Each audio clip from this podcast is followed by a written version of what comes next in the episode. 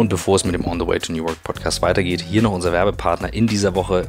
Herzlichen Dank an Comdirect. Comdirect kennt ihr schon aus den Wochen davor. Comdirect ist die Bank direkt für Mobile Banking in der Hand, quasi der Begleiter unterwegs, also wer wie ich extrem viel unterwegs ist, für den genau das richtige App runterladen ihr habt alles, was man braucht auf dem Handy. Ihr könnt nämlich vor allem auch, und das ist immer wichtig beim Mobile Banking, direkt überweisen. Ihr könnt vor allem Geld per Chat oder per Sprachbefehl überweisen und per Google Pay und Achtung, auch per Apple Pay. Das funktioniert jetzt. Zudem habt ihr Skills für den Echo. Das heißt, Comdirect baut immer weiter das Angebot aus, wie man diesen Service nutzen kann. Zudem 24 Stunden, 7 Tage die Woche, brauche ich natürlich nicht weiter erwähnen. Das Ganze von über 2 Millionen Kunden in Deutschland schon genutzt und ihr bekommt mit dem bedingungslos kostenlosen Girokonto 100 Euro Startguthaben und für 24 Monate 2 Euro. Das alles von Comdirect, die auch noch 2018 als Deutschlands beste Bank ausgezeichnet wurde. Jetzt die App runterladen und ausprobieren.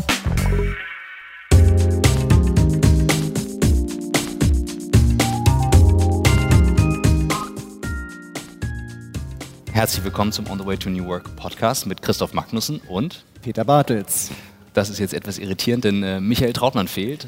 Peter, du warst Gast bei uns im Podcast und hast dich bereit erklärt, heute mal äh, die Übernahme für Michael zu machen. Jawohl, also ich war so begeistert auch, wie ihr das gemacht habt. Super cooles Thema. Ähm, moderiere auch generell gerne und dann habe ich von euch gelernt, nicht nur in unserer Branche. Äh, wir sind ja hier heute bei PwC beim Family Business Day der Fembiz Community von PwC in Duisburg im alten Industriegelände, wo wir wirklich neue Welt und alte Welt zusammenbringen.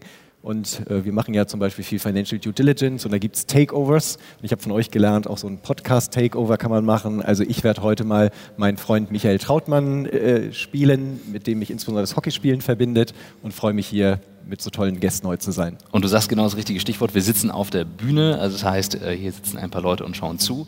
Aber das soll uns nicht davon abhalten, unsere zwei Gäste, die wir hier haben, zu begrüßen. Wir haben nämlich einmal Martin Unger, CTO von WhatX und Tommy Öl. Genau, äh, Managing Partner von B2 Ventures. Perfekt. Und unser Thema heute soll sein, wie wir es schaffen, in Deutschland Startups und Family Businesses oder Small Medium-Sized Companies wieder enger zusammenzubringen, um die Herausforderungen, die vor uns liegen, besser zu meistern. Und damit sind jetzt hier im Podcast mehrere Experten, kann man so sagen. Das heißt, äh, bevor wir einfach mal loslegen, geben wir unseren Gästen die Bühne. Ich würde sagen, Martin, du fängst an. Stell dich mal vor, ich sage immer in zwei bis drei Sätzen. Dann kommt meistens Darfst aber auch länger. Ich habe von Michael Trautmann gelernt, der hat zu mir gesagt, Peter, nimm dir Zeit, er ist immer so tough. Ähm, also ich mache heute ein bisschen lockeren. Gebt euch Zeit, nehmt euch Zeit, das ist total spannend für die Zuhörer. Wo kommt ihr her? Mhm. Ähm, und wir sind ja auch auf euch gekommen, weil wir das Stichwort Fiesmann gehört haben. Und was ja. ich sagte, wir reden hier heute über Familienunternehmen. Fiesmann, super Familienunternehmen, auf dem Digitalisierungstrip, glaube ich, schon sehr weit. Wenn ihr euch vorstellt, wäre nochmal ganz toll, wenn ihr einfließen lasst, ähm, was habt ihr eigentlich und eure Karriere mit Fiesmann zu tun? Klar, machen wir sehr gerne. Ähm, ja, ich bin eigentlich ganz normaler Computer Scientist, also Diplom-Informatiker. Ich habe noch ein Diplom, ich bin also auch ziemlich alt schon. Ja. Ähm, ich habe es dann mal mit dem Doktor versucht, also ich äh, bin an den Kryptographie-Lehrstuhl gewechselt, habe dann aber gemerkt, Forschung ist nicht so meins, habe dann äh, ein äh, Portal für Verbraucher in Deutschland gebaut über Internetsicherheit, ähm, das heißt Verbrauchersicher Online. Äh, es gibt zwar noch, ist aber leider schon völlig veraltet. Ähm, das wurde mir auch irgendwann wirklich langweilig und dann habe ich äh, eine eigene Firma gegründet mit zwei Freunden.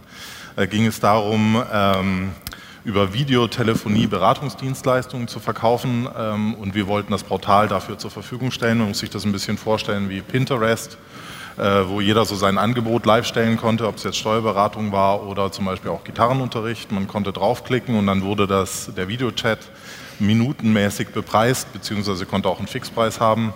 Äh, hat zu der Zeit leider noch nicht so schön funktioniert, weil damals noch Flash sehr aktuell war. Und äh, wer die Zeit noch kennt, weiß, das war immer nicht so ganz trivial, da das Ganze zum Laufen zu kriegen. Ähm, außerdem haben meine Partner viel gemacht, außer äh, so das, was, was eigentlich wirklich wichtig war für die Firma meines Erachtens nach. Und mir hat wahnsinnig viel Erfahrung gefehlt im technischen Bereich und deswegen habe ich mich äh, entschlossen, zu Project A zu gehen. Äh, Project A, der eine oder andere kennt das vielleicht. Der Company-Bilder von Otto, ne? Genau, ähm, inzwischen mehr als Otto dahinter. Mhm. Ähm, äh, war sozusagen so ein Offspring von Rocket, wo so ein paar der Geschäftsführer gesagt haben, wir wollen sozusagen den äh, mitarbeiterfreundlichen Company-Builder bauen. Ähm, Und äh, das ist so ein bisschen Mischpoke. Ich komme aus äh, Süddeutschland, ähm, ich kenne die, die Geschäftsführer da. Und äh, dann haben wir gesagt, so, ja, ich probiere das mal bei einem äh, der Ventures aus und lerne mal, wie man eine Firma professionell aufzieht in einem Company Builder. Die Firma hieß Toroleo und äh, die ist leider nach zwei Jahren eingestellt worden, weil sie keine weitere Finanzierung bekommen hat. Und ähm, Daraufhin bin ich weitergewandert, bin zu Flightride gegangen, kennt vielleicht auch der ein oder andere, der schon Flugverspätungen hatte. Ähm, und hinter Flightride steckt einiges. Äh, es ist eine sehr große Softwareplattform, ähm, die auch Anwälte anbindet und so weiter und so fort. Und da ging es darum, einen Legal Tech Company Builder zu bauen. Legal Tech ist aber ein sehr schwierig skalierbares Issue. Ähm, ganz einfach verschiedene Rechtssysteme in Europa und so weiter.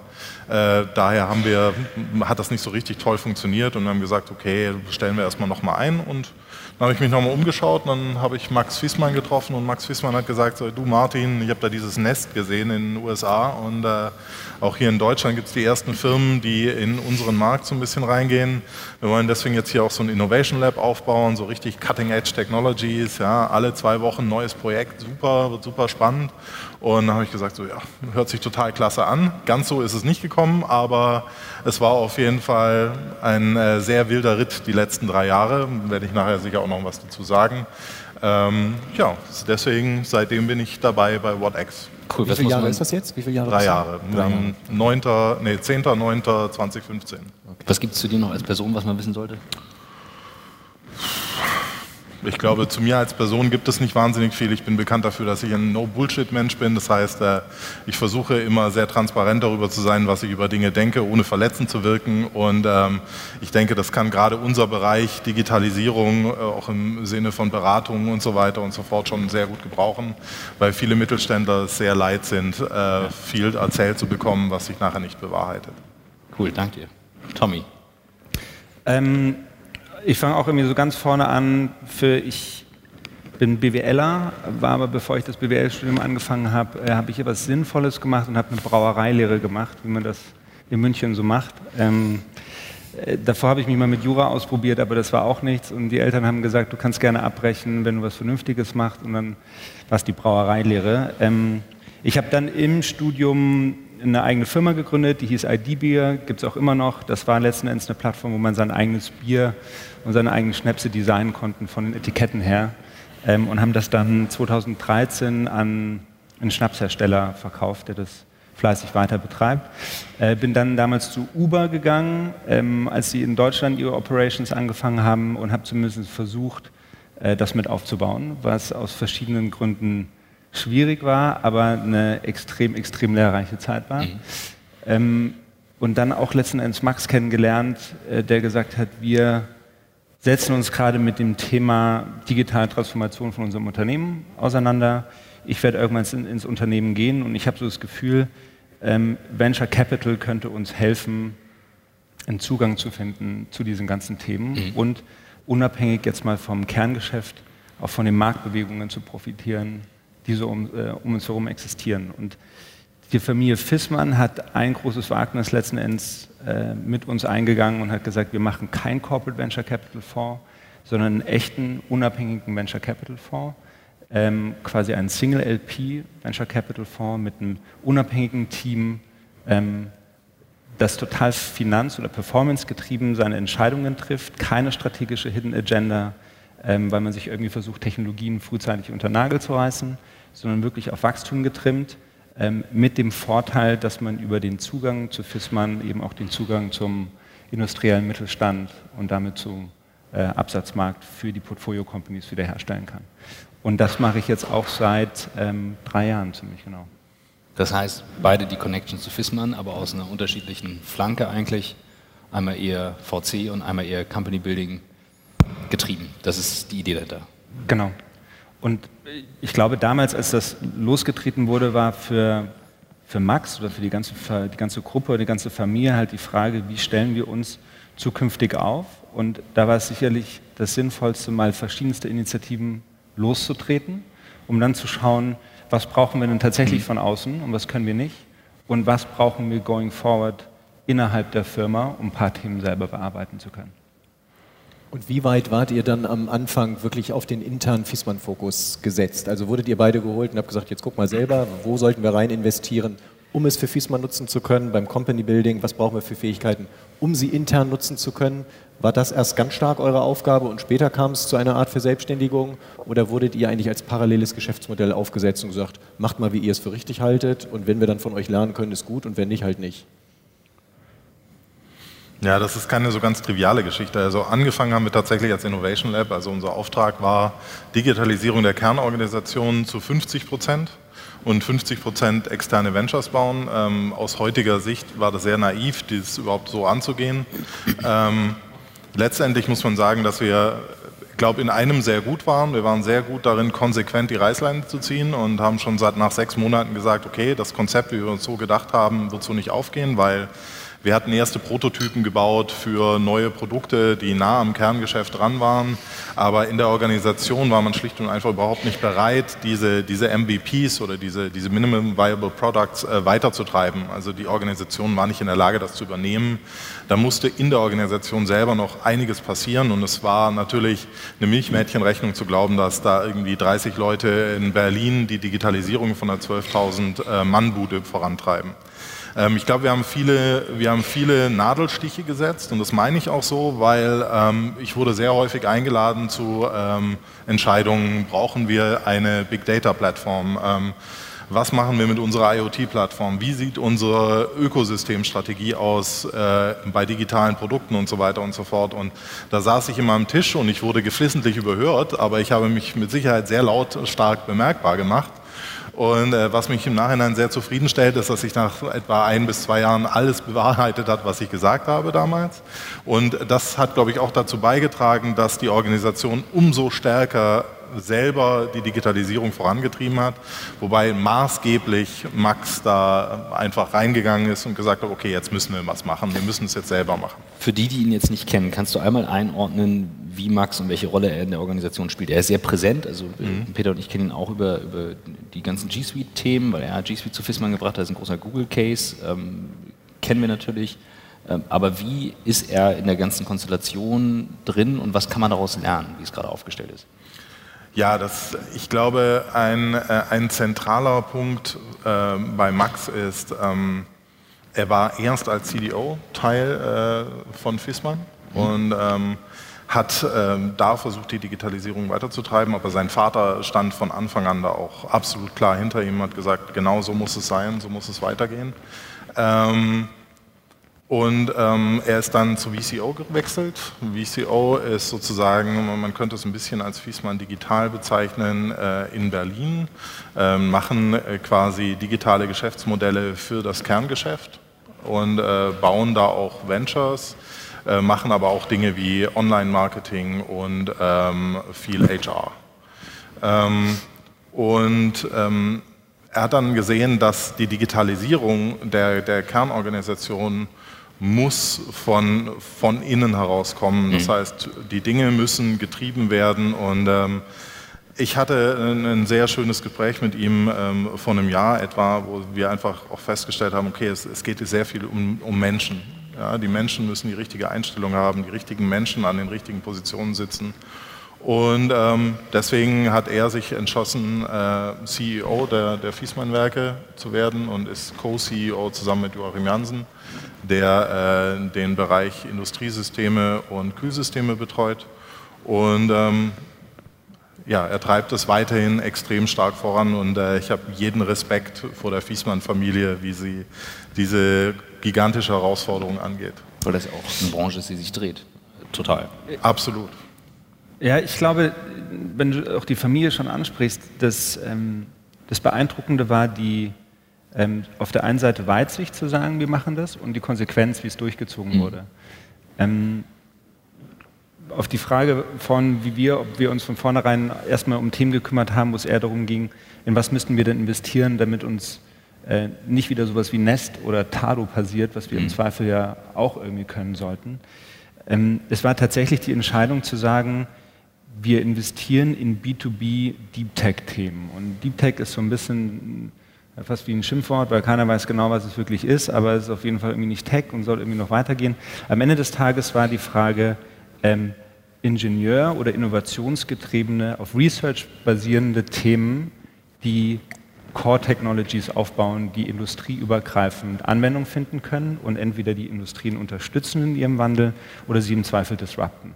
Heißt, die Themen, die wir investieren, können total auch von FISMAN genutzt werden, ähm, ob jetzt als Produkt selber oder man macht eine Vertriebspartnerschaft. Es muss aber eigentlich kein, ähm, kein Effekt oder keinen tatsächlichen Link zum Kerngeschäft mhm. oder Geschäftsmodelle, die irgendwann zukünftig für FISMAN relevant sein könnten, Kerninhalt sein. Wir sagen immer so ein bisschen, dass das Abfallprodukt in Anführungszeichen waren, aber die ganzen Themen, wie baut man eine junge Organisation oder eine moderne Organisation? Was kann man sich im Zweifel abschauen? Was lässt sich nicht auf eine Corporate übertragen? Ähm, in irgendeiner Form natürlich auch Employer Branding zu sagen, guck mal, Fissmann als 100-jähriges Unternehmen kümmert sich um die Themen ganzheitlich und will nicht ins Hintertreffen geraten. Und ich glaube, das das hat der Organisation in der Überlegung, wen müssen wir denn intern eigentlich mit reinholen und was müssen äh, Mitarbeiter innerhalb der Organisation im Zweifel neu lernen. Ähm, wie können wir das darstellen, damit wir für die nächsten 100 Jahre auch gut aufgestellt sind. Und das war mit, oder wird nach wie vor mit extrem viel Konsequenz verfolgt. Ihr habt vielleicht beide in eurer Vorstellung so aus Bescheidenheit gesagt, ja, ja, und dann haben wir Max Fissmann kennengelernt und dann sind wir da so hingegangen ähm, so als Learning für Familienunternehmer, die sich ja Gedanken machen, wie holen sie so Kompetenz wie von euch rein? Und du hast gesagt, bisschen dieses Anstacheln immer die ganze Zeit. Ähm, war das tatsächlich jetzt aus einer Fissmann-Sicht Zufall? Ihr seid den halt über den Weg gelaufen und dachten, könnte vielleicht klappen, machen wir mal. Ähm, oder ein sehr strategischer Prozess? Denn die Frage ist, wie kommt man an so Leute wie euch? Äh, bei mir ist es eine ganz einfache Geschichte gewesen. Ich habe damals äh, bei Flightwide einfach geschaut, was gibt es so, und habe ich mich mit Christian Miele mal getroffen und äh, der meinte so, Martin, ich habe da eine, eine, nette Idee, willst du das mit mir machen? Und äh, äh, habe ich mich mit ihm unterhalten und äh, die Idee war jetzt für mich nicht so wahnsinnig spannend, auch nicht wirklich herausfordernd. Ich habe gesagt, so Christian, echt total nett von dir, aber da, das ist, glaube ich, jetzt nicht das, worauf ich jetzt Lust habe. Und ähm, dann hat er gesagt, so du, ich glaube, ich habe genau das, was du jetzt brauchst, äh, unterhalte dich doch mal mit Max Fiesmann. Und so äh, bin ich quasi zu Max Fiesmann gekommen. Ich glaube, Max alleine hatte schon eine relativ klare Vorstellung davon, was er angehen will. Er hat einfach nach den richtigen Leuten gesucht. Ja. Auch spannend, dass du sagst, ähm, Heizung ist spannender als Geschirrspüler. Ähm, ich finde es ganz, äh, ganz grundsätzlich spannender, greifbare Dinge zu bauen und Dinge mit Substanz. Deswegen muss ich auch ganz ehrlich sagen, ich würde zum Beispiel nie wieder in ein E-Commerce-Business oder sowas gehen, weil ich einfach sage, der deutsche Mittelstand schafft so viele Werte mit, von Substanz und wo auch wahnsinnig viel Wissen drinsteckt. Es ist so viel spannender als diese ganze E-Commerce-Welt, dass ich nie wieder zurückwechseln würde. In meinem Fall war es also die echte, echte Geschichte. Ich habe auf irgendeiner Veranstaltung Max Vater und seine Mutter kennengelernt und ähm, Max Vater hatte mich gefragt, wo ich arbeite. Dann habe ich gesagt, ich bin bei Uber und er hatte mir die Frage gestellt, warum gehen denn junge Leute heutzutage nicht mehr in, äh, zum Mittelständler? Und dann habe ich gesagt, weil es langweilig ist. Und dann hat seine Frau ihm so auf die Schulter getätschelt und, und dann haben wir letzten Endes weitergeredet und er hat gesagt, ach, du lern doch mal meinen, meinen Sohn kennen, der ist auch in München, geht doch mal essen und so. Und dann hat sich das irgendwie so ein bisschen weitergegeben und dann habe ich mir gedacht, ach, das, was man alles irgendwie gelernt hat und ich komme selber auch aus einem Familienunternehmen vom, vom Hintergrund und habe mir gedacht, es gibt so wahnsinnig viel Potenzial. Ähm, auf der anderen Seite ist so diese Mischung aus Angst, Unwissenheit, ähm, vielleicht so ein bisschen wegducken, vielleicht auch Scham, nicht mehr zu verstehen, was passiert, ist da. Und auf der anderen Seite sind ja all diese großen Familienunternehmen heute da, wo sie sind, weil sie eine Sache in ihrer DNA haben und das war, sich immer wieder neu zu erfinden und so ein bisschen zu überlegen, wie kriegt man das dann eigentlich in so eine Organisation mit reingeimpft über die Art und Weise, dass man es eigentlich gar nicht in, die, in die Gruppe absichtlich reinimpfen möchte. Und wie kann man da so zwischen Handreichen und mit dem Säbel rasseln eigentlich was aufbauen, was ein bisschen größer ist und was zu so dieser unternehmerischen Verantwortung, die, glaube ich, viele deutsche Familienunternehmen haben und auch spüren, gerecht werden kann. Und dann waren wir uns irgendwann einig und dann habe ich losgelegt ich, ich bin äh, immer, ich bleibe immer wieder an dem Thema hängen, dass ich mir die Frage stelle und ihr habt das beide angesprochen und also häufig ist das über Vorträge, über den Podcast, über Leute, die ich treffe. Ähm, wie kriegst du diese Konsequenz in der Entscheidung hin? Weil bei vielen Firmen, wo wir sind, wird dann wirklich um das Problem herum getänzelt, alle warten, sehr abhalten. Das heißt, je mehr Leute involviert sind, desto inkonsequenter wird es. Und ich stelle mir das immer so vor, das ist wie, meine Tochter ist drei und die, oder dreieinhalb, die freut sich natürlich, wenn sie ab und zu auf meinem Schoß sitzen kann und sich sicher fühlt und sagt, hier bin ich safe, hier ist alles in Ordnung. Aber dann möchte sie auch loslaufen und spielen gehen, ohne dass ich die ganze Zeit hinterher gucke und sie dann immer guckt. Aber sie weiß, irgendwo bin ich da. Und das ist so für mich dieses Spannungsverhältnis, in dem wir uns bewegen. Und je mehr Leute involviert sind, also wenn das wie so eine ganze Kita ist, dann ist so gefühlt, stehen die Eltern drumherum und, und passen drauf auf und keiner zu weit weg und links und rechts. Und das Fissmann-Beispiel fand ich deswegen so spannend, dass wir das hier besprechen, weil es dort nicht so wirkt. Also mal ein Beispiel, eine Einführung bei G Suite, das, das ist für mich völlig normal. Ob Office 365 G Suite, das ist eine Entscheidung eher von, wie wollen wir arbeiten. Da gibt es immer noch Firmen, die sagen, oh Gott, oh Gott, oh Gott, oh Gott, wie kann man das machen? So, wo, woher kommt diese Konsequenz? Ist das in der Familie eingeimpft? Wie wird das gelebt? Wie spürt ihr das? Wie bringt ihr das rein?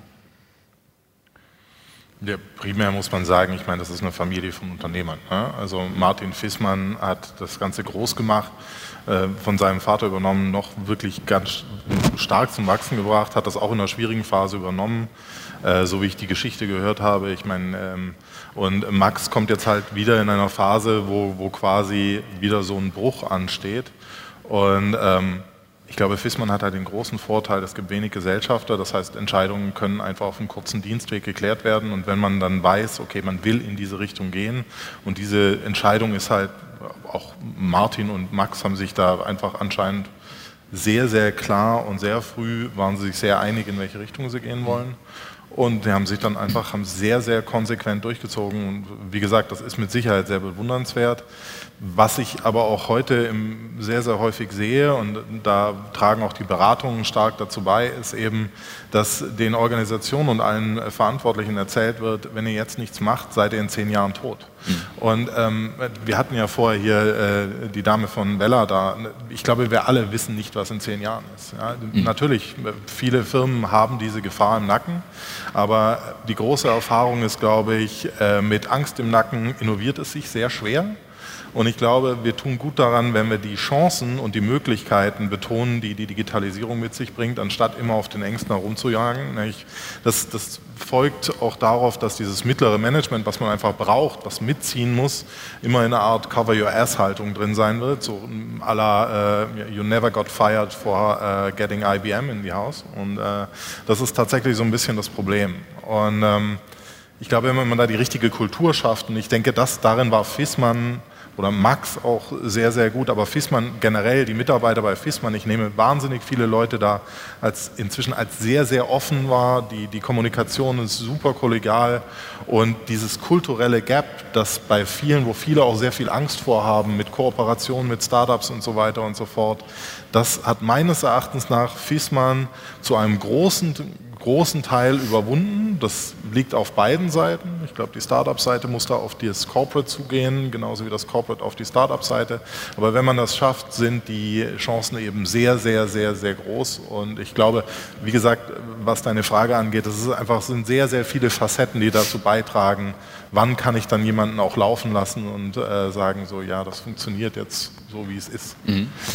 Wie ist denn, Peter, ich wollte gerade. Glaubt ihr, es hätte geklappt ohne den Sohn. Also jetzt stelle ich mich euch beide bei Fissmann vor. Also ich versuche eben immer wieder Leute, die zuhören, die sich fragen, wie mache ich das? Ja. Die haben jetzt keinen Sohn oder Tochter, äh, sagen älterer, der aber offen ist, interessiert. Glaubt ihr, mit Martin Fissmann alleine wäre das auch gegangen? Also jetzt mal gar nicht über die Kompetenzen reden, sondern eher, war dieses Signal, da ist jetzt auch in der Familie eine neue Generation, die macht Druck, war das wichtig oder wäre es auch ohne gegangen? Es war ein absoluter Glücksfall, ja. Also ich glaube einmal die Tatsache, dass ähm, Max die Kompetenz dazu hatte und auch den Willen und die Lust. Und vor allem, auf, so kombiniert die Frage beantwortet, auch so ein bisschen das Thema, in, wenn man in Deutschland oft von verantwortungsvollen Handeln spricht, dann kommt das oft einem ähm, risikoarmen Handeln gleich. Und man versucht irgendwie Risiken zu vermeiden, weil man ja verantwortungsvoll mhm. ist. Und ich glaube, dass viele von diesen Unternehmen groß geworden sind, weil verantwortungsvolles Verhalten mit Mut zu tun hatte, etwas anders zu machen als die anderen. Und eine Entscheidung zu treffen. Und wie du richtigerweise vorhin gefragt hast, wenn sich nicht jemand mal hinstellt und sagt, wir machen das jetzt so und wir ziehen das jetzt mal so durch bis zu einem gewissen Punkt und wir haben diesen Rahmen abgesteckt, wie wir uns das vorstellen, dann wird es wahnsinnig schwierig, weil Ängste entstehen. Und die Tatsache, dass Max da einfach auch wahnsinnig viel ähm, Druck im positiven Sinne aufgebaut hat und sich da reingekniet hat und einfach tausendmal mehr gearbeitet hat als alle anderen und sich damit Vollblut reingekniet hat, das hat halt auch mitgerissen. Ja? Und nicht nach dem Motto, oh Mann, ich muss auch länger arbeiten, weil der Chef arbeitet immer noch, sondern er hat die Leute mitgenommen und mhm. hat gesagt, das, was wir hier tun, ist nicht ein Selbstzweck oder weil ich mich hier ein bisschen ausprobieren möchte, sondern es ist überlebenswichtig für unser Unternehmen, damit wir immer noch so gut dastehen. Und ich glaube, was man nicht vergessen darf, als er als CDO in die Firma gekommen ist, stelle ich mir das halt auch mal so ein bisschen vor, wenn er irgendwie langfristig Gesamt, das Gesamtunternehmen übernehmen sollte. Was wäre passiert, wenn das alles nach hinten losgegangen wäre? Dann wäre die Glaubwürdigkeit, so eine Firma zu leiten, mhm. nicht da gewesen. Sprich, Max ist immer ins unternehmerische Risiko gegangen und hat sich der Verantwortung eben nicht gescheut. Und ich glaube, dass das so in, in Kombination absolut notwendig war und ein großer Glücksfall, dass das zusammengekommen ist. Die Vertrauen von, äh, der, von Vater Fissmann äh, mit dem Willen und Ehrgeiz und Kompetenz von Max.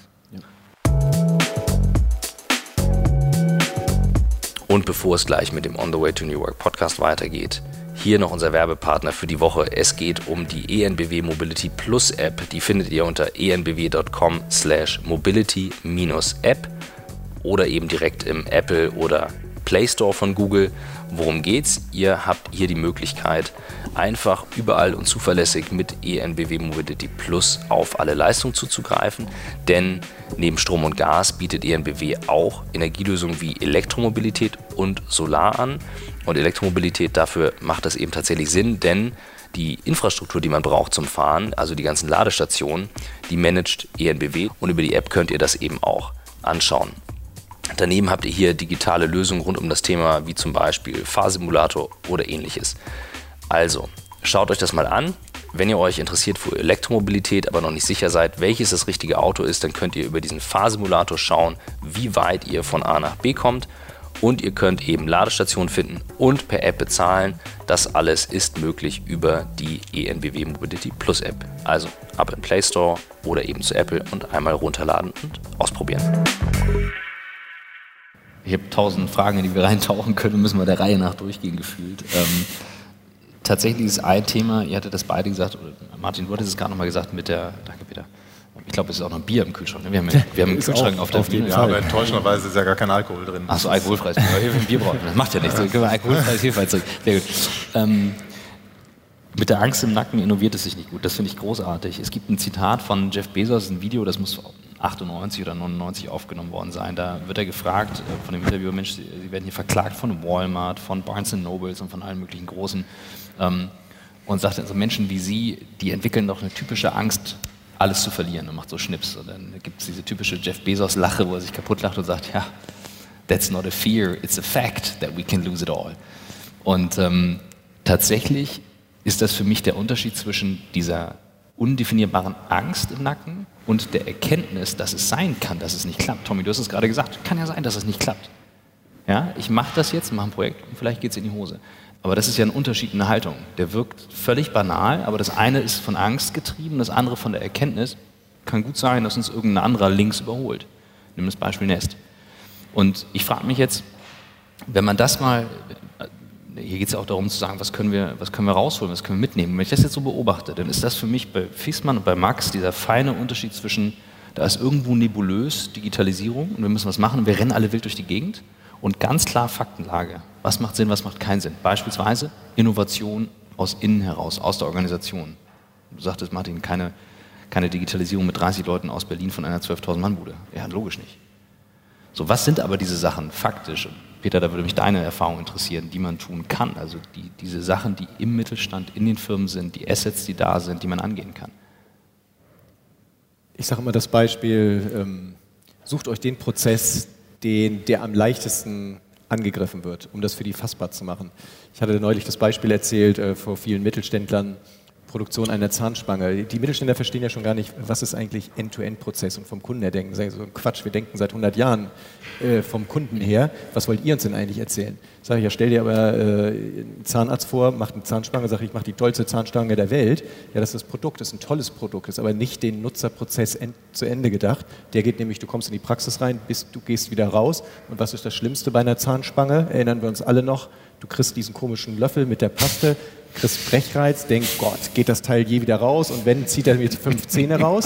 Das heißt, Sehr der bildlich. Prozess wird, wenn du Kundenjourney, welcher Prozess wird als erstes angegriffen? Der. Warum? Und ich sage jetzt den Mittelständlern immer als Empfehlung, sucht den Prozess, wo der Kunde Brechreiz kriegt. Denn darüber werdet ihr angegriffen. Und das verstehen die. Ja. Und sagen dann, okay, und hier ist es nämlich, wer greift jetzt nämlich die, die Zahntechniker an? Die, die diesen Prozess mhm. digitalisiert haben, so, oh, 3D-Bilder und dann gebe ich es zum 3D-Drucker, dann gehst du da als, als Patient rein, sagst, super toll, tut gar nicht weh, kein Brechreiz, kein gar nichts. Und, und so versuchen wir es eigentlich klar zu machen mit unserem Team. Wirklich, welche sind das? Und dann, du hast vorhin MVP, Minimal Valuable Product, fang mit kleinen Schritten an, dieses Mut machen. Und, und deshalb finde ich auch spannend von euch das auch nochmal zu hören, weil bei dir klang ein bisschen Martin raus, da war schon eine gewisse Frustrationsschwelle, du gingst da in Meetings rein, die haben alle so ein bisschen gesagt, was will der denn hier, so hörte man das raus.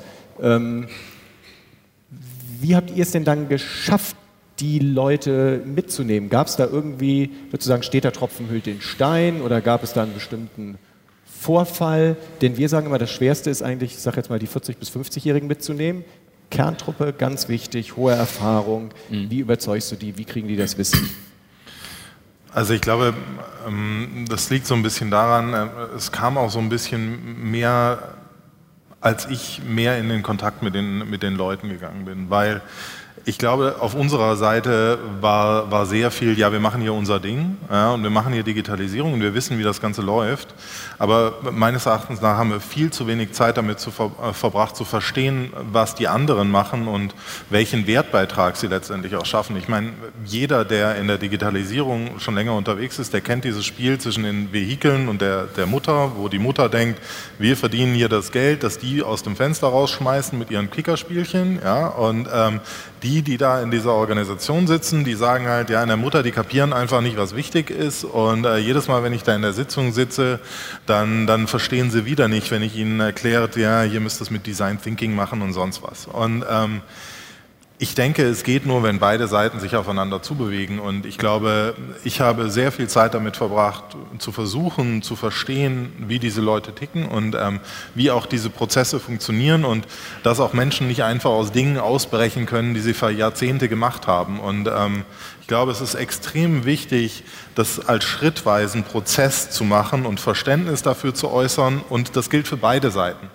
Und dann ist eine Kommunikation möglich, weil dann ist auch keine Abwehrhaltung da gegenüber der Meinung des anderen und vielleicht auch dem Input des anderen, sondern man versucht es mal und überlegt, vielleicht führt es sich ja doch zu was, äh, zu was Neuem. Und ich glaube, wenn man diese Abwehrhaltung erstmal überwunden hat, dann funktioniert es. Und ich kann sagen, dass wir das für uns geschafft haben. Ähm, ich glaube, das, was ich gerade gesagt habe, ist ein essentieller äh, Teil davon. Ein großer Teil ist natürlich auch, dass sich auf der Seite von Fissmann über die Jahre hinweg sehr viel verändert hat.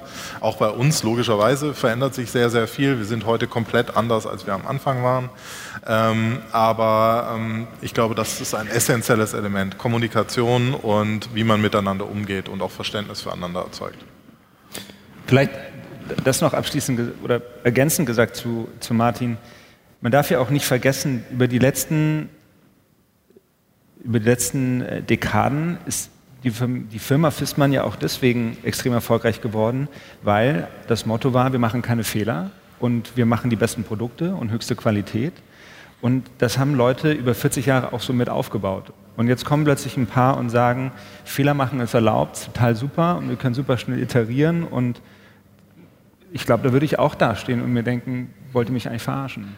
Also wenn man bei so, Fiesmann in die Akademie reinkommt, gibt es dieses, so ein berühmtes äh, ähm, ähm, Installation mit Tennis, Tischtennisbällen, ja, wo man irgendwie, ich glaube, 10.000 Tischtennisbälle hat und in den 10.000 Tischtennisbällen ist ein fehlerhafter drin oder so. Und das sollte sozusagen darstellen, welchen Qualitätsanspruch man hat. Und wenn, man, wenn wir den natürlich dann erzählen, so, nee, wenn das erstmal nicht funktioniert, ist nicht so dramatisch, Hauptsache wir haben daran gelernt, das widerspricht natürlich allem, was die letzten ja. äh, Jahrzehnte. Und ich glaube, deswegen war du hast das ganz gut ausgeführt, Martin. Das Wichtigste war irgendwie das Verständnis für beide Seiten zu haben. Was sind die Vorteile und, und auch die, ähm, die DNA von so einem Unternehmen und was könnte man im Zweifel mit zu beitragen über junge Unternehmen oder über einen Company Builder und wie kriegt man das so kommuniziert, dass sich die, die Älteren oder Etablierteren in der Firma denken, okay, das macht Sinn und das ist nichts Böses, sondern es ist was, was ich im Zweifel auch brauche und auch lernen kann. Gehen wir mal, ähm, ihr habt gerade das Thema genannt Lernen ähm, und ihr habt auch von Hochtechnologie gesprochen. Wir hatten schon das Thema diskutiert, äh, KI, also künstliche Intelligenz. Du kommst aus dem, aus dem Kryptobereich, also Security-Themen. Ähm, typischerweise werden in Deutschland solche Sachen häufig auch über Security oder Datenschutzbedenken oder ähnliches totgeschlagen oder schwierig gemacht. Ähm, wie geht ihr das an? Ist das ein Thema bei euch? Ähm, wie schaut ihr darauf? Wissen.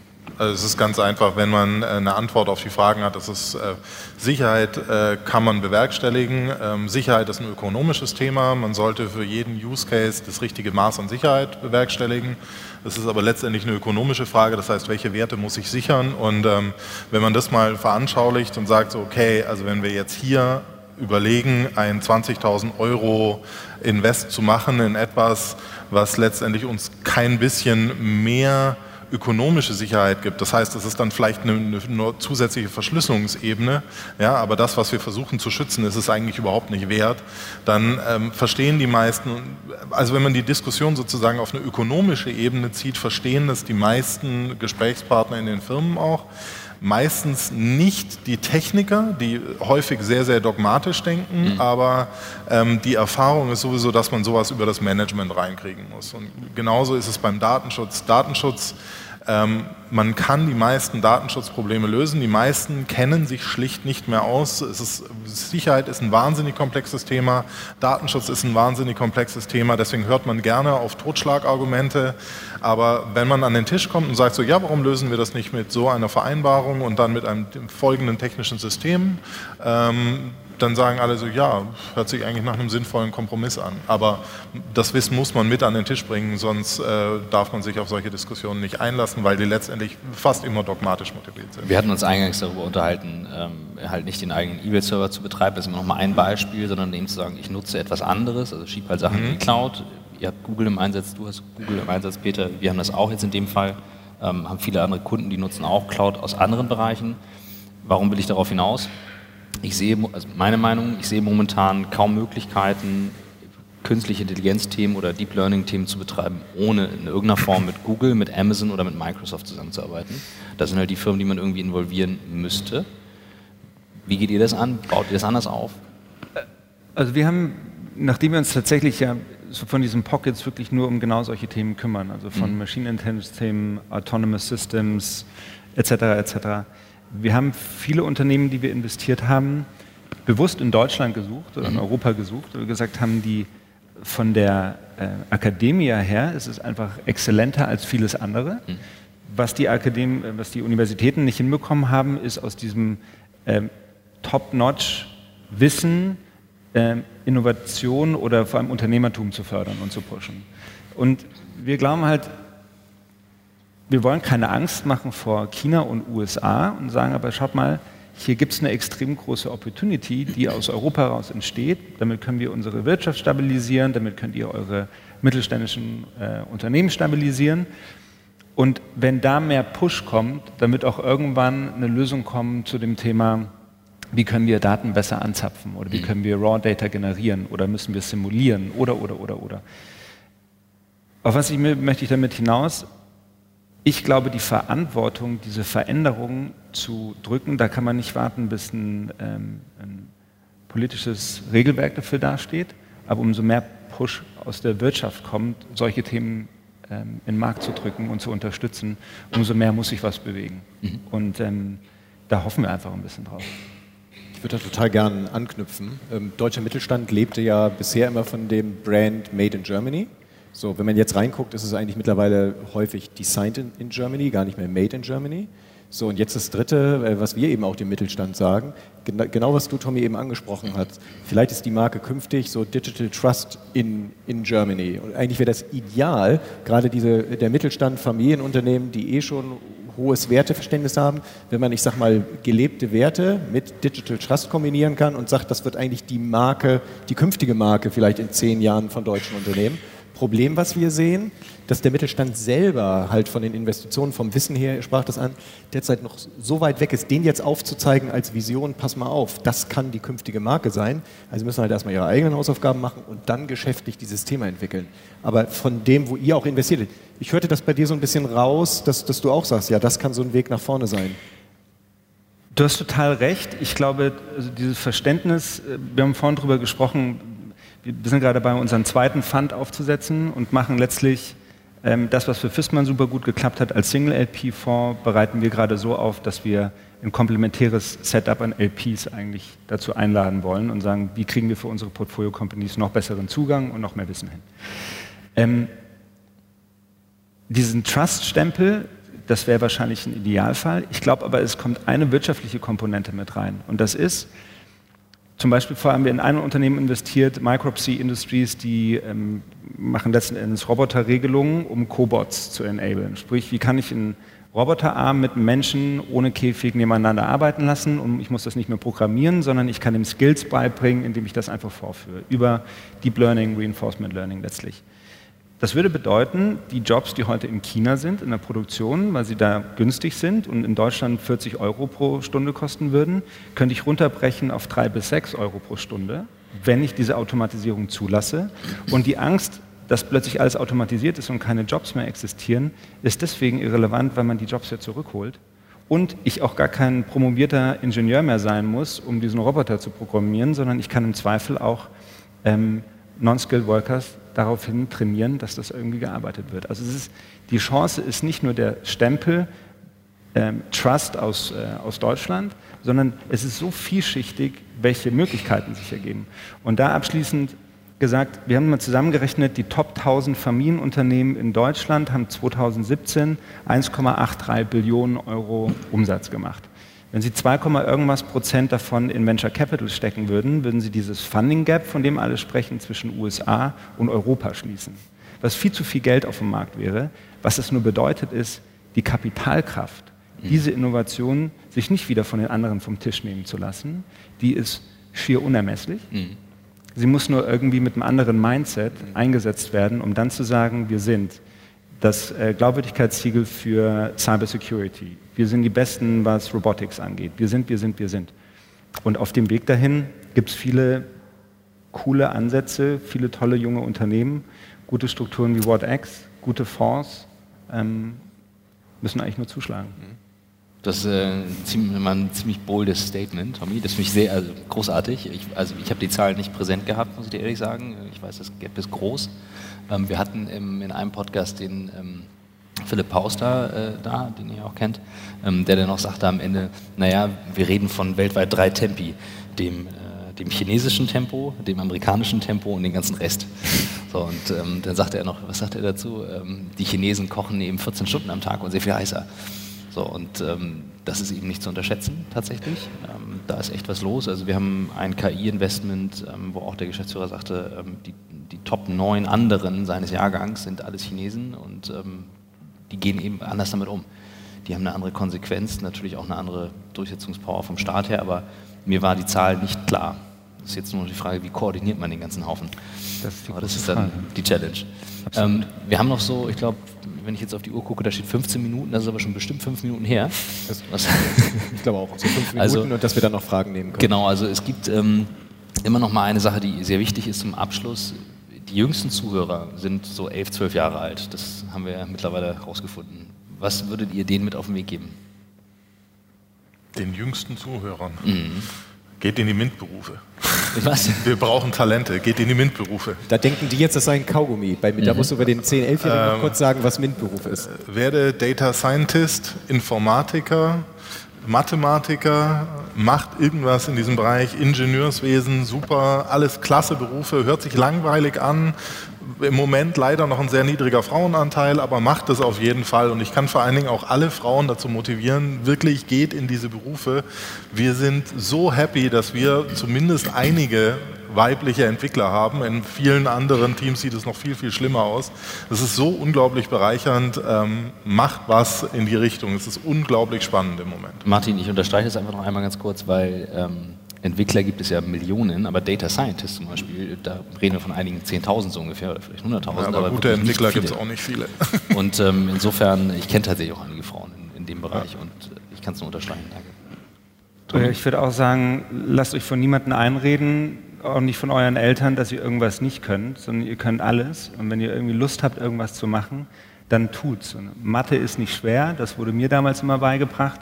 Mathe ist sau cool, Programmieren ist cool, ähm, bleib nicht nur vorm Computer, sondern geh auch mal raus und mach Sport. Ähm, aber versuch dich auf die Zukunft vorzubereiten in Berufen, die sicherlich noch für die nächsten 100 Jahre relevant sind. Und jetzt haut jeder von euch noch eine Buchempfehlung raus. Ohne das lasse ich euch nicht von der Bühne. Buchempfehlung. das ist immer der Moment, wo du. Also, oh, dafür, das, dafür, müsste man, dafür, müsste man, dafür müsste man lesen. Boah, ich hab, ja, ich hab, ich hab, oder, du nennst was anderes, das ist völlig okay. Nee, wo du sagst, da kriege ich meine Inspiration her. Du darfst zuerst, ich weiß es zwar Ich habe tatsächlich das Buch äh, From Good to Great mhm. und Build to Last. Das mhm. sind zwei Buchempfehlungen, aber gleicher Autor. Die haben mich sehr beeindruckt, weil die, die Daten, die letztlich erhoben wurden, sehr äh, tangible waren und auf der anderen Seite die Ableitungen, wie man das für sein Unternehmen umsetzen kann und für sich persönlich ähm, extrem simpel und, und einfach dargestellt waren. Mhm. Also ich, äh, es gibt viele tolle Bücher da draußen, unglaublich viele äh, Fach- und Sachbücher. Ähm, ich kann empfehlen, Homo Deus von, von Harari habe ich gerade gelesen. Sehr, sehr, sehr gutes Buch, äh, sehr viele interessante Insights auch kann ich noch eine kleine Anekdote erzählen. Ähm, wir hatten letzte Woche das Unternehmer Erfolgsforum Schloss Benzberg, 250 große deutsche Familienunternehmen, Preisfamilienunternehmer des Jahres verliehen. Martin Fissmann hat ihn übrigens vor, vor drei Jahren bekommen. Ähm, wir wollten nächstes Jahr Harari einladen, weil wir dachten, super Buch, tolle Bücher geschrieben, ja auch jetzt kurze Geschichte der Menschheit. Ähm, haben gesagt, okay, sind wir auch bereit, mal Geld in die Hand zu nehmen. Äh, leider fängt er unter 250.000 pro Vortrag gar nicht an. Also wenn man so weit gebracht hat, vier Dinger im Jahr mal zu erzählen. Martin hat es gelesen, vielleicht kann er ja was dazu sagen. Ja, ja. Du, du ich habe das Buch geschenkt bekommen. Großartig. Also ich habe schon gesehen, das Geilste ist hier der Timer, der wird per PowerPoint geändert. Irgendeiner hat gerade hier das getippt. Ist großartig, so, ja. Wenn das jetzt noch jemand minütlich macht, dann bin ich beeindruckt. Also ich würde sagen, wir beenden hier den Podcast. Vielen Dank, dass ihr dabei wart. Peter, ja, großartig. Hat Spaß gemacht. Danke für den Takeover. Schön, dann übergebe ich demnächst wieder an Michael, aber hat riesig Spaß gemacht. Ganz lieben Dank. Sehr schön, danke. Vielen Dank Vielen für die Einladung. Ja, war super.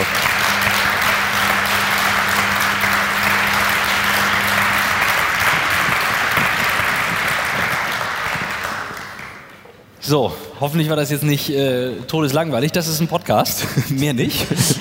Tatsächlich, wenn man alleine im Auto sitzt, dann hat man das Gefühl, man sitzt mit am Tisch. Also das ist das Feedback, was wir bekommen. Deswegen, sorry, also ich drehe mich dann zu euch und nicht unhöflicherweise nicht zu euch, aber insofern, ähm, ja, vielen Dank. Das war, also ich fand es großartig, gerade wieder viel gelernt. Aber ja, und ich war total erstaunt. Du hattest ja damals gesagt, als wir den Podcast gemacht haben, ja, wer hört sich das an? Wer hat eine Stunde Zeit, sich das anzuhören? Ich sage mal, wann mache ich das? Und ihr habt ja dann berichtet, dann kam ich auch nach Hause und sage, ihr behauptet, das hören sich Leute an. Und unsere beiden Söhne kannten es, haben gesagt, klar, wir machen es auch. Sage ich, ja, wann denn? Ähm, und einer sagt, ja, so abends im Bett noch. Und der Jüngere machte bei Frauke, die draußen bei Predictive äh, Analytics ist, äh, gerade Praktikum, sagt, oder wenn ich bei PwC arbeite. Dann ich, oh nee, bitte. Kann, ja, wenn ich für irgendein paar PowerPoint-Präsentationen noch fertig stricken muss, dann kann ich ja. dabei auch einen Podcast hören. Ja, so läuft das heute. Ja, cool. Sehr schön. Fragen kommen hier so rein. Wo fangen wir an? Oben oder unten? Oben, ne? Gucken gleich mal, die kriegen wir jetzt auch hier. Ähm, vorne können wir auch noch sehen. Ich habe meine Kontakte drin, die sind so bescheuert. Also, also ah, ja. Könnt ihr lesen? Ja. Mhm. Also was war aus eurer Sicht der größte Stellhebel für einen erfolgreichen Kulturwandel der breiten Mitarbeiterschaft? Das ist für mich, also wie gesagt, ich kann das ja immer nur vom Spielfeldrand quasi sehen. Ne? Also ich meine, der, der, Haupttreiber ist da einfach Max. Und äh, ich glaube, es ist tatsächlich wir dürfen nicht unterschätzen, diese Firmen, diese Mittelständler, gerade wenn man äh, viel Maschinenbau sich anschaut oder so weiter, das sind in der Vergangenheit extrem hierarchische Strukturen gewesen, die sind sehr hierarchisch geführt Und ähm, ich glaube, da ist der kulturelle Wandel sehr, sehr groß. Ich glaube, es gibt andere Mittelständler, die aus einem anderen Marktbereich oder Fertigungsbereich kommen, die nicht so einen weiten Weg haben. Und ähm, hier muss ich ganz ehrlich sagen, ich glaube, dass der Generationswechsel, wie wir es schon angesprochen haben, eine, ein ganz, ganz wichtiger Impuls war für das Ganze und auch wirklich die Konsequenz, mit der Max es auch vorlebt und einfach sagt so, so machen wir das jetzt. Ich finde es total gut. Ähm, und wir machen Town Halls, wir machen State of the Nation, wir reden miteinander, wir, wir machen QA-Sessions, wo wir allen versuchen, äh, letztendlich Gehör zu verschaffen. Ich glaube, sie haben da einfach unfassbar viel Mühe und Zeit reingesteckt, sich zu überlegen, wie man das machen kann. Klar, es wurden auch Prozesse angepasst, es wurden, glaube ich, Scrum-Trainer jede Menge eingestellt und auch äh, ähm, ähm, einfach mal dazugeholt. Aber im Endeffekt ist es einfach, es, ist, es geht um die Menschen dahinter. Ich glaube, wenn man die eben nicht abholt, und ich glaube, da war eben Max sehr gut, was das angeht. Ich finde die zweite Frage noch super hier von den PwC-Kollegen nach dem Motto, äh, was müsste jetzt konkret ein Mitarbeiter bei PwC machen? Und ich schätze jetzt mal, wir haben immer noch 70 Prozent schwerpunktmäßig BWLer in unseren Reihen ähm, nicht mehr bei Neueinstellungen, aber ich sag mal, wenn man sich den bestehenden Durchschnitt anguckt, wenn dieser aktuell nicht mit Digitalisierung vertraut ist. Das ist, sind bei uns natürlich, dass die sagen, ja, wie springe ich, ich, ich schrubb hier Projekte den ganzen Tag, mhm. wenn ich jetzt nicht mit Digitalprojekten zu tun habe, wie springe ich auf den Zugang? Äh, soll ich YouTube-Videos machen? Soll ich, muss ich zwei Jahre PwC verlassen und, und zu euch gehen oder was muss ich tun? Also ich glaube, das, das ist schon angesprochen, YouTube-Videos oder grundsätzlich, ich finde immer die Faszination weil ich auch gerade Vater geworden bin, so die Überlegung, wie lernen eigentlich meine Kinder später in der Schule? Mhm. Weil das kann ja nicht sein, dass sie immer noch mit Kreide irgendwas hinschreiben müssen. Und das Thema ist ja, warum ist man früher an gute Universitäten oder an gute Schulen? Weil da das aggregierte beste Wissen war, das vermittelt wurde. Das Thema ist, all dieses Wissen ist ja immer und für jeden abrufbar. Und ich habe heute Morgen ein bisschen Mäuschen gespielt und habe mir da einen Vortrag angehört. Und ich glaube, das Thema ist, man kann sich tatsächlich auch coden bis zu einem gewissen Level selbst beibringen. Und man kann jeden Artikel zu jedem Thema lesen. Es gibt Bootcamps, wo man Coden lernt, sodass man danach auch von Google angestellt werden kann. Also ich glaube, die... Wie lange dauern so solche Bootcamps, wenn ich da hingehe? Ich glaube, acht Wochen. Sodass man zumindest mitsprechen kann. Ne? Und mhm. ich glaube, das sind solche Themen, es gibt diese ganzen Programme, man kann nach denen suchen. Ähm, ich weiß nicht, ob PwC Strukturen aufbauen kann, wo man sagt, wenn jemand sowas wirklich will, kann man das machen, ja oder nein. Ähm, aber am Ende des Tages kann man sich einen ganz, ganz, ganz, ganz großen Batzen an Wissen über Podcasts, Videos, Lektüre immer und überall ergoogeln. Also ich, ich grätsche mal rein, ich, hab, ich bin auch BWLer, ich habe in seinem geilen BWL studiert, das heißt viele meiner Kommilitonen, ich glaube unser Jahrgangssponsor war PwC, ich glaube, meine ja, ähm, die sind auch in, in den Bereich gegangen. Und es hält mich ja niemand davon ab, selber zu schauen. Und das auch nicht deswegen irgendwas in dem Bereich zu tun zu haben. Also mit Mitte 30 YouTube-Videos zu produzieren, da könnte man sagen, das ist geisteskrank, hat aber durchaus einen Effekt auf alles andere. Plus man hat wieder relativ viel mit dieser Branche zu tun. Also es gibt so viele Schnittmengen daran. Es muss nicht immer in your face genau jetzt coden oder Deep Learning oder sowas sein, sondern es geht um eine Haltung und, und um ein Verständnis, mhm. was da passiert. Und zwar nicht euphorisch übertrieben in die eine Richtung und aber auch nicht blockierend in die andere Richtung. Das Blockieren das erlebe ich momentan viel in den noch größeren Firmen, also außerhalb vom Mittelstand, in den Konzernen. Da ist wirklich teilweise Duldungsstarre. Und das fühlt sich echt nicht gut an. Also wenn man dann so einen Vortrag hält auf einer Bühne, ein paar hundert Leute und man, man merkt so diese Haltung, das Zusammengekniffene, das ist nicht gut. Ja. Achso, Vielleicht äh, ganz minimal äh, ja. ergänzt. Ich glaube, welche Veränderung ja auch stattfindet, ist, früher war, wenn man eine Ausbildung gemacht hat, will man dafür, hat man ein Diplom oder wie auch immer ein Zertifikat bekommen, ich kann das jetzt oder auch nicht. Und das verändert sich meiner Meinung nach. Man kann sich alles Wissen aneignen, ob man dafür jetzt einen Abschluss hat oder nicht. Mhm. Ich habe es ja trotzdem zugänglich. Allerletzte Frage, wenn ihr ein kurzes, da stand eben, könnt ihr ein ganz plastisches Beispiel, digitale Transformation Fissmann, wo ihr kurz beschreiben wollt, so mal auf Mainz übertragen, wo habt ihr einen Prozess rausgegriffen, wo ihr gesagt habt, das nehmen wir jetzt, bub, wird digitalisiert. Kann man das ganz kurz äh, beschreiben? Das ist immer, es geht immer um Prozesse. Ähm, ähm, also ein ganz wichtiges Beispiel, um ein neues digitales Produkt zu nennen, ist zum Beispiel Heating as a Service. Ja, es gibt äh, ein Produkt, wo Fissmann gerade aktiv daran arbeitet. Das heißt, in Zukunft kann man äh, im Monat ein paar, ich schätze mal 100 Euro oder so bezahlen und dafür kriegt, muss man den Boiler nicht mehr kaufen, sondern wird einem in den Keller gestellt. Es wird einem direkt der Gaszuliefervertrag mitverkauft, das heißt, diese Kosten hat man auch nicht mehr, da kümmert sich auch Fissmann in Zukunft drum und alle Wartungen und so weiter und so fort sind in dieser Miete quasi inklusive. Es ist so ein bisschen wie eben Netflix für die Heizung ja? und ähm, das ist schon, finde ich, ein, ein, großer Schritt, weil man muss sich überlegen, für so einen jemanden wie, wie Fissmann, der jetzt zum Beispiel früher einfach nur Boiler an die Zwischenhändler oder an die mhm. Installateure verkauft haben, ist es natürlich jetzt eine ganz ja. andere Geschichte. Es geht um Finanzierungsmodelle und so weiter und so fort. Aber es ist eine super spannende Geschichte und ich habe schon sehr, sehr viele gehört, die gesagt, ja, klar, also wenn ich mich da jetzt um nichts kümmern muss und so und da im Monat einfach nur einen Betrag sage und ich muss nicht mal schauen, dass ich den günstigsten äh, Gaslieferanten finde. Du gib mir eine Nummer, also finde ich großartig. Ja. Vielen Dank. Peter, die Aufgabe von Michael ist immer der Selfie am Schluss. Das heißt, wir müssen Selfie in die Richtung machen. Das dürfen wir Selfie nicht in die Richtung, alles klar. Sehr schön. Machen wir. Vielen Ganz Dank. lieben Dank euch, dass ihr hierher gekommen seid. Danke für die ähm, Einladung. danke euch danke vielmals.